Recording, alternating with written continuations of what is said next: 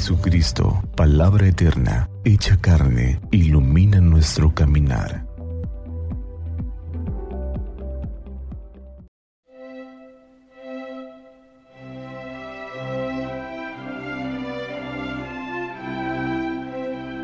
Jueves 3 de febrero de la semana cuarta del tiempo ordinario.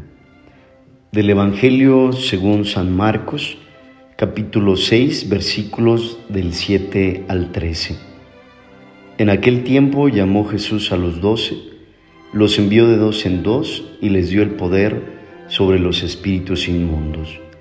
Les mandó que no llevaran nada para el camino, ni pan, ni mochila, ni dinero en el cinto, sino únicamente un bastón, sandalias y una sola tónica. Y les dijo, cuando entren en una casa, quédense en ella hasta que se vayan de ese lugar.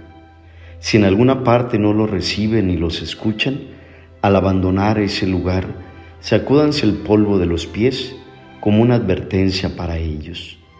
Los discípulos se fueron a predicar la conversión, expulsaban a los demonios, ungían con aceite a los enfermos y los curaban. Palabra del Señor. Gloria a ti, Señor Jesús en el Espíritu de Dios sean bendecidos. Hoy escuchamos en el Evangelio cuál es el proyecto de Dios para nuestra vida.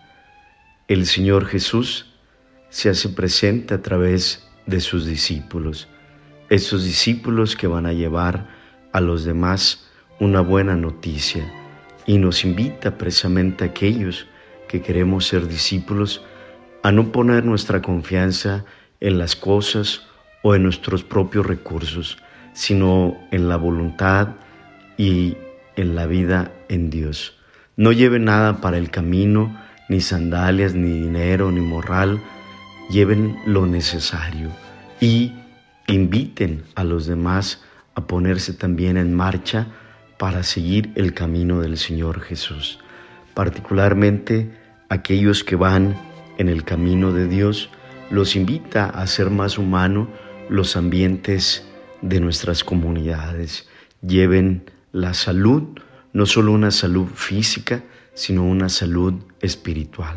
Que el Señor nos ayude precisamente en este tiempo ordinario a saber conducir nuestra vida hacia Dios y aprender de Él en esta invitación a llevar la buena nueva a los demás. San Simón, confírmanos en la fe.